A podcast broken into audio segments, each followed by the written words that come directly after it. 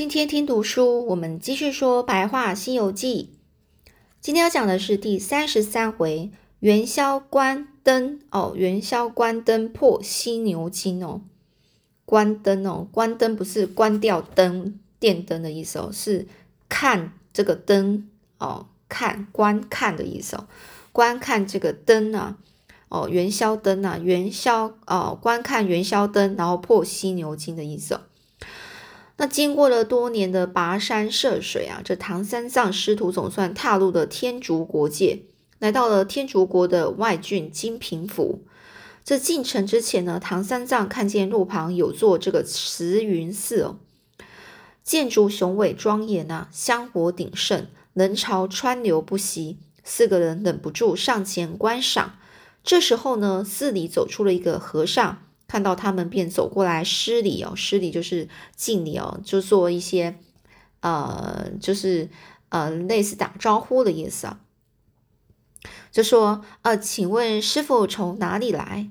这唐三藏也还礼的说啊，我们是奉了大唐皇帝的圣旨，要到灵鹫山拜佛求经，今日路过贵寺，想化顿斋饭，稍作休息。和尚一听呢，赶紧请他们进寺里休息，以丰盛的斋饭款待他们。唐三藏等人吃过斋饭，准备告辞时，寺里的和尚挽留他们说：“师傅，过两天就是元宵节了。每年元宵节，城里都会张灯结彩。你们难得来到此地啊，不如赏完花灯再走吧。”这张灯结彩的意思，讲说挂着灯笼啊，结着彩球、彩带啊，装饰的非常漂亮哦，就非就形容说就喜庆的样子哦。这慈云寺的和尚啊，非常热情啊，盛情难却啊，盛情难却讲形容主人啊浓厚的情谊、热情的款待，然后就让人啊不好意思去拒绝啦。哦，那唐三藏师徒呢，决定就住下来。等过完元宵节再上路。这转眼间呢，正月十五日到了哦。正月是我们讲农历的一月十五日，就是就是元宵节哦。当天呢晚上，唐三藏师徒兴高采烈的和这个这个呃呃寺中的几位和尚一起进城去赏花灯哦。一行人走着走着，就来到了金灯桥，这里是整场灯会最。最高潮之处啊，就是最为嗯热闹的地方。桥上啊，三盏三三盏啊，三盏这个金灯呢，都像水缸一样大。也就是说，这个金灯啊，就是非常大哦的一个灯，一个灯笼啊。它的外围呢是用呃细的金丝线编织成的，然后呢，在呃编织成的这个亭台楼阁哦。外围啊，就是是这个是金丝织成的，手工十分的精细，里面则衬着琉璃薄片啊，哦，里面就是一个那个那个薄片哦，薄片啊，就是是用特殊的琉璃把它制的材质做的，透出了一层层的烛光啊，还散发出浓浓的油香味哦。这经过慈云寺和尚的解说啊。他们才知道这三盏金灯所用的油啊，叫做苏合香油。但是这三盏灯啊，连续点三天哦，就要花费五万多两银子才够啊，也就非常贵啊。这和尚就说：“嗯，这孙悟空就怀疑的说啊，哈，我才不相信金灯点三天要耗这么多油了。”这和尚就解释啊，是真的。前一晚点的灯啊，佛爷一现身，油就没有了。这猪八戒好奇的问：“佛爷，那是谁呀？”其实呢，这个和尚就是，其实我们也不清楚，只是每次佛爷一现身啊，金灯就没有油了。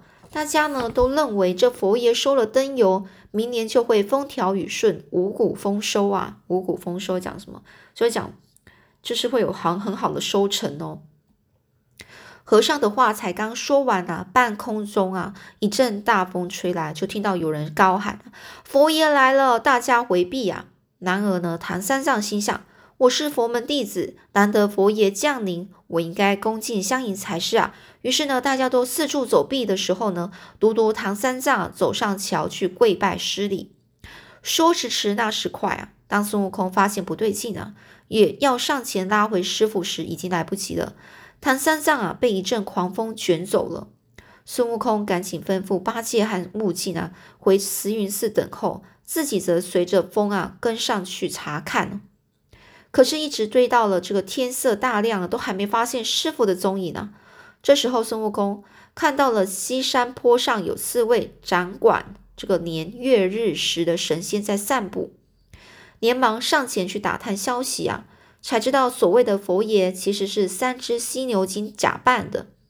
这三只犀牛精啊，老大叫做避寒大王，老二叫避暑大王，老三叫避尘大王。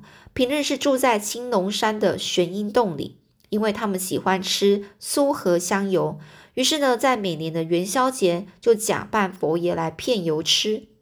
今那今日呢，正好碰上了唐三藏师徒，就顺便掳走了唐三藏啊，准备配着酥油享用哦。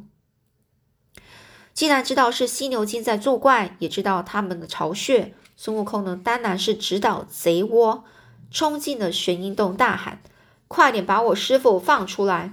而那犀牛精呢，也不是好惹的。碧寒大王闻声出来啊，闻声就听到声音出来啊，好大的胆子！你只不过是只小猴子，也敢来玄阴洞撒野？这孙悟空啊，大模大样的说啊，大模大样就是大大方方，态度很自然哦，又很傲慢的意思哦。他就说：“哈哈，我老孙连天宫都都不放在眼里，还怕你这小小的玄阴洞？”三只犀牛呢，哦，看到这情况，和一群小妖怪拿着兵器就冲了上去，双方你来我往，激战了一阵子之后。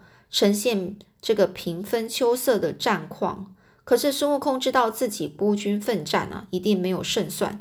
于是，一个筋斗翻回的慈云寺，把八戒和悟净叫来一起并肩作战哦。孤军奋战就是他一个人去打，就已经没有什么胜算了。来到这个玄阴洞前呢，孙悟空要猪八戒和沙悟净在门外等候，自己则变成了一只萤火虫，飞进洞里寻找师傅。好不容易找到了唐三藏，孙悟空恢复原貌，就对师傅说：“刚才我进来时，发现妖怪们都睡得东倒西瓜西歪哦，我们赶紧趁机逃走吧。”这没想到师徒二人呢，还没还没有走到这门边呢，就被犀牛精发现了。众多妖怪啊，就是他都还没走到门边，就是他呢要逃走的时候，都还没走到门边呢，就被犀牛精发现了。众多妖怪又是一涌而上，孙悟空呢就护着这个师傅勉强抵挡了一阵子。这猪八戒和沙悟净听见打斗声啊，连忙冲进来助阵。但是师兄弟三手三人联手，仍是打不过这群妖怪。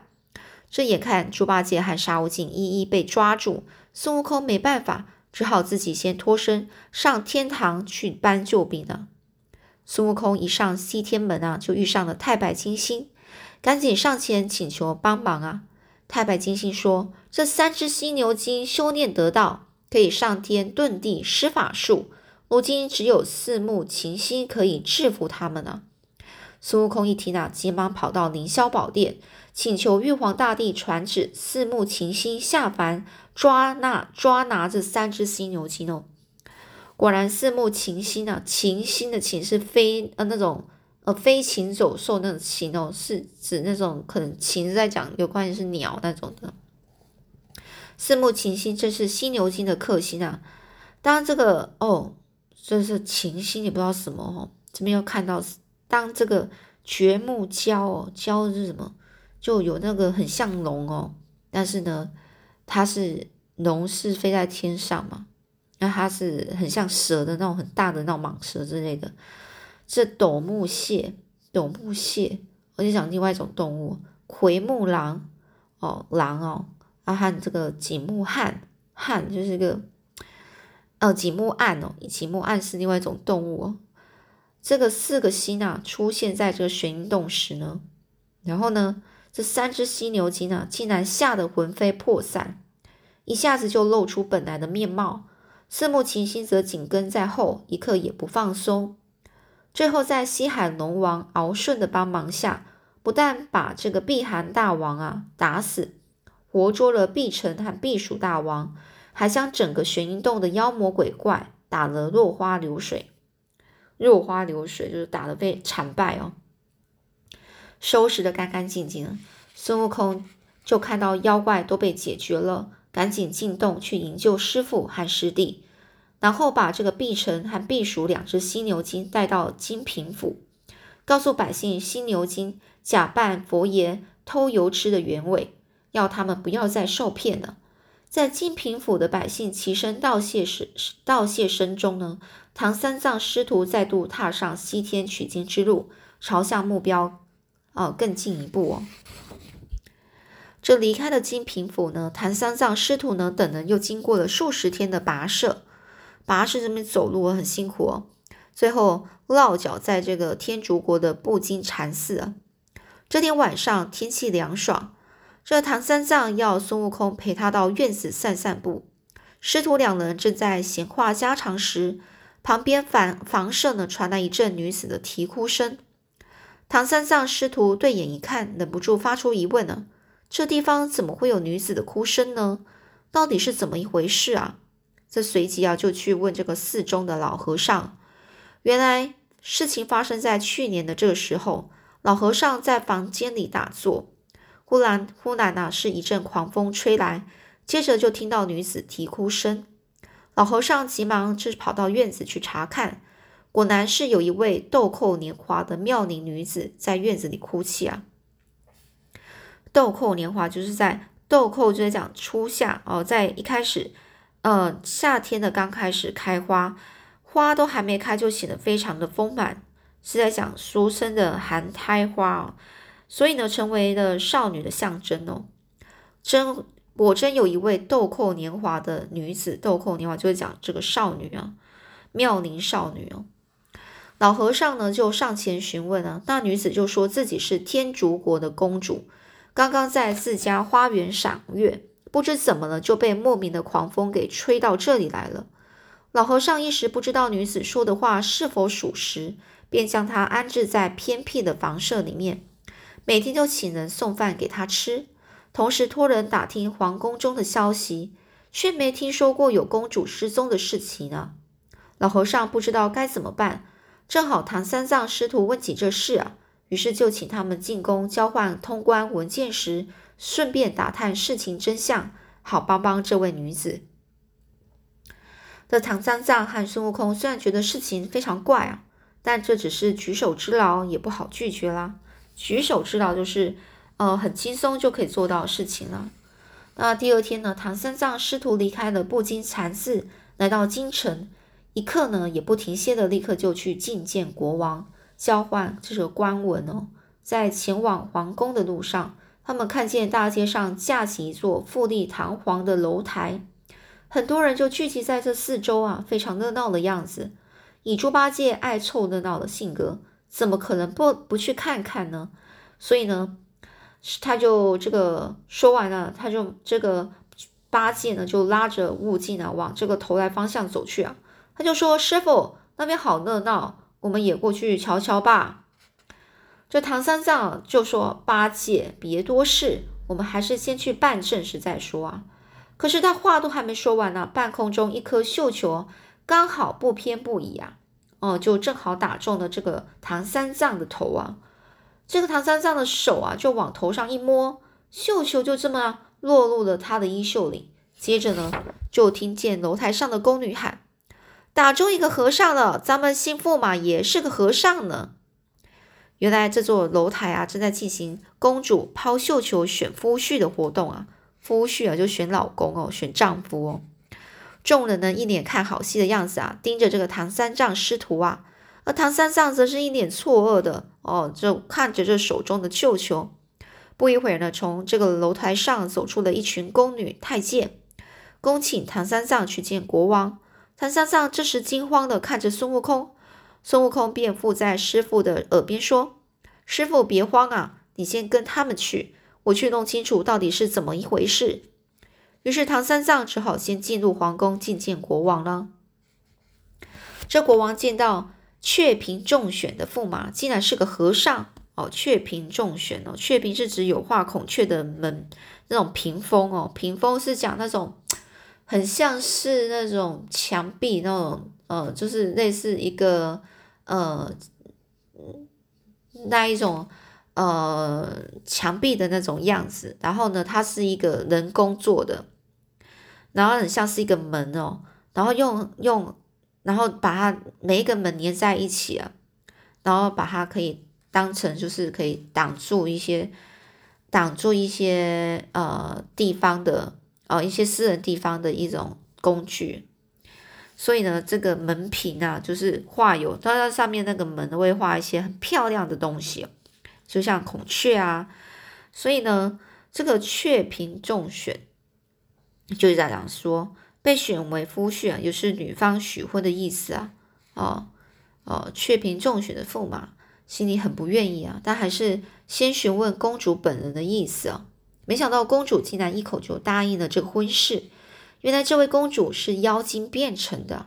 她在一年前趁着公主赏月的时候呢，用一阵狂风把公主吹走，然后自己变成公主的模样，一手设计了这次的绣球招亲，目的就是要嫁给唐三藏，吸取他的元阳真气。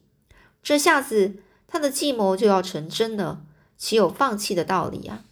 这国王看到公主同意和唐三藏成亲，只好传旨要大家准备婚礼。唐三藏看到这情况不对啊，就要求在婚礼前和三个徒弟见一面。然而假公主怎么可能让孙悟空等人破坏他的好事呢？于是就跟国王说，请父王尽快交换通关文件。让唐僧的这个徒弟们顺利到西天取经，这样唐僧才能安心和我成亲啊！国王认为公主说的很有道理，于是呢就把孙悟空师兄弟召来，在官文上盖章，并且送上黄金白银，急急忙忙将他们送出去城，送出城哦。唐三藏眼睁睁的看着三个徒弟离开，心里虽然着急，却又不敢说啊。这时。猪八戒一脸疑惑，忍不住问孙悟空：“我们真的就这样抛下师傅自己离开吗？”而孙悟空只好气定神闲啊，气定神闲就是内心平静啊，看起来好像也不着急的样子，笑笑的说：“剩下的就交给我来办吧。”转眼间呢，就到了婚礼当当天哦。一早，孙悟空就变成了一只小蜜蜂，飞到唐三藏的耳边，就小声说：“啊，师傅，我来保护您了。”唐三藏听见孙悟空的声音啊，这才放下心来呀。不一会儿呢，国王亲自前来带领唐三藏，准备到后宫和公主成亲。只见公主盛装打扮，由皇后搀扶迎上前来。孙悟空发现时机成熟，从唐三藏的帽子上飞下来，现出原形，大喝一声：“妖怪，竟敢假冒公主！哦，假冒公主，骗我师傅成亲啊！”这一旁的国王、皇后和宫女看到这样子，全都惊慌失措，吓得不说不出话来啊！惊慌失措就讲说，大家都吓到不知道该怎么怎么办呢？这假公主见事机败露，这急忙啊，就窜回房里去取了一根短棍，劈头就朝孙悟空急去，就往他的方向急去，打急啊，这急啊！随后呢，两人便在花园里大打出手，你来我往，打了数十回合。后来假公主觉得有些力不从心呐，哦，就没力气了，心有余而力不足啊。趁着这个空档，化成了一股清风，逃到不远山上的一处兔穴中躲了起来。兔啊，白兔的兔。孙悟空怎肯怎肯善罢甘休呢？善罢甘休就。不甘心呐，哦，必须，必须，嗯，想要再继续争执的意思哦，一直就追到了山上一棒撬开了堵在洞穴的前的这大石块，举起金箍棒，准备一棒就了结的这洞中妖怪的性命呢。这时空中突然传来一声“大圣手下留情留情啊”，哦，手下留情就是在打斗或是惩罚的时候呢，顾及情面，有所保留。不要赶尽杀绝的意思哦，不要那么残忍啊！原来是太阳星君和嫦娥仙子啊！太阳星君用手一指，那妖怪就现出原形啊！原来是广哦广寒宫中捣药的这个玉兔，而那真公主公主呢也不是凡人啊，是月宫中的素娥。只因为多年前素娥打了玉兔一巴掌，后来素娥下凡投胎，玉兔就跟了下来报仇啊，才有这段恩怨纠葛。孙悟空了结了前因后果后，请这个太阳星君和嫦娥仙子一起去向天竺国王解释所有的事情。真相大白后，就把这个玉兔交由嫦娥仙子带回去发落。事情圆满落幕后。国王亲自到布金禅寺把女儿接回来，另外还准备了丰盛的宴席酬谢唐三藏师徒。享用过素斋后，唐三藏师徒一行人就继续朝着越来越近的目标前进了。好啦，那我们今天就先讲到这里，我们下次再继续说喽。